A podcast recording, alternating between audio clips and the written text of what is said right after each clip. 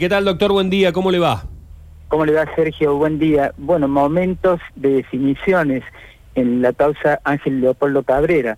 Día 31, apenas a 48 horas estamos de que se lleve adelante en Brasil, conforme el Tratado de Extradición, Ley 17.272, una audiencia donde se va a definir si él apela y resiste el pedido de extradición de la justicia del crimen de Córdoba o se allana todo indica de que se va a allanar, no va a interponer ningún recurso, por lo que en caso de confirmarse, semana que viene, eh, terminada Semana Santa, estaría en Córdoba, Argentina, eh, Cabrera, para enfrentar dos procesos en una Cámara del Crimen, un juicio oral y público vinculado a hechos de violencia de género.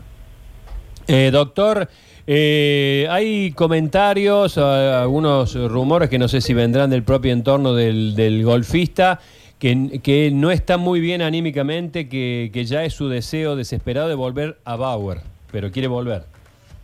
Sentido común, Sergio. Estamos hablando de una de las cárceles más eh, complicadas de Brasil. Él no está detenido en Argentina en ninguna unidad carcelaria.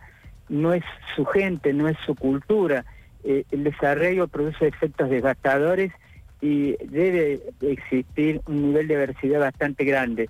Eh, el estado anímico seguramente debe tener con eso y la situación misma de encierro. Por eso intuyo, y es eh, la información que de oídas ha llegado a, a mí de que no va a recurrir, por lo que la semana entrante que no me diera objeción. ¿Cuál puede ser la objeción? Bueno, lo que es de público conocimiento, las restricciones en los vuelos, lo complicado de esta pandemia no tan residual. Eh, pero en lo demás, todo está dispuesto para que pise suelo Argentina. Eh, Carlos, cuando llegue a Córdoba, ¿está absolutamente confirmado que va a la cárcel de Bower o tienen ellos por ahí alguna posibilidad de pedir domiciliario o algo de eso? Ninguna posibilidad, salvo, salvo de que algún cuadro clínico a nivel salud eh, torne incompatible el encierro carcelario con el recibo de algún, en cuanto a opción terapéutica, de algún tratamiento. Pero eh, de no ser así, viene Argentina detenido, conserva ese estatus procesal y deberá enfrentar preso detenido en la unidad carcelaria de Bowen. Así eh, ha sido cursado el pedido de extradición a Interpol hasta el momento del juicio oral y público. Y de ser condenado, la pena sería de prisión efectiva, por lo que también seguiría detenido. ¿Este tiempo que estuvo detenido en Brasil se, se computa también luego si con una pena que le den, digamos, se va sumando esto?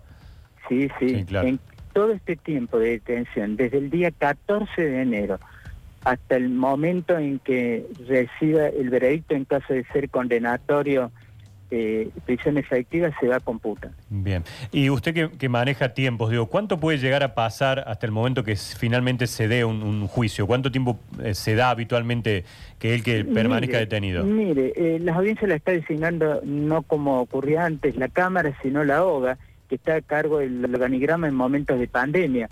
Pero yo entiendo que no más de 20, 30 días, estimativamente, debe estar dando comienzo al debate oral y público. Toda esta situación que se generó con el tema del pedido de, extradición, con la orden de captura, con Interpol, ¿esto eh, suma, digamos, elementos para que la condena sea más dura? Entiendo de que esto es peligro procesal, a la luz de la ley y del sentido común. Una persona que ha demostrado un nivel de peligrosidad muy alto eh, existiendo pedidos de Interpol, captura internacional, se mantuvo, se mantuvo prófugo y desde esa calidad se atrevió a amenazar a una de sus víctimas, una persona que en ningún momento demostró colaboración, una persona que se montó en la mentira, una fractura de muñeca para justificar el no retorno a Argentina, aludir a que no había vuelos cuando él se fue en un vuelo privado y por la misma vía podía retornar, una persona que no es carente de recursos, que no es un indigente. Evidentemente que todo esto debe ser tenido en cuenta, hay una escala penal para todos los delitos, mínimo y un máximo. Y es, el baremo que se maneja es eh, la actitud espontánea, la colaboración, que no ha existido en este caso, eh, la sinceridad que no ha existido en este caso, el nivel de peligrosidad, haber o no intentado o haber o no cometido delito.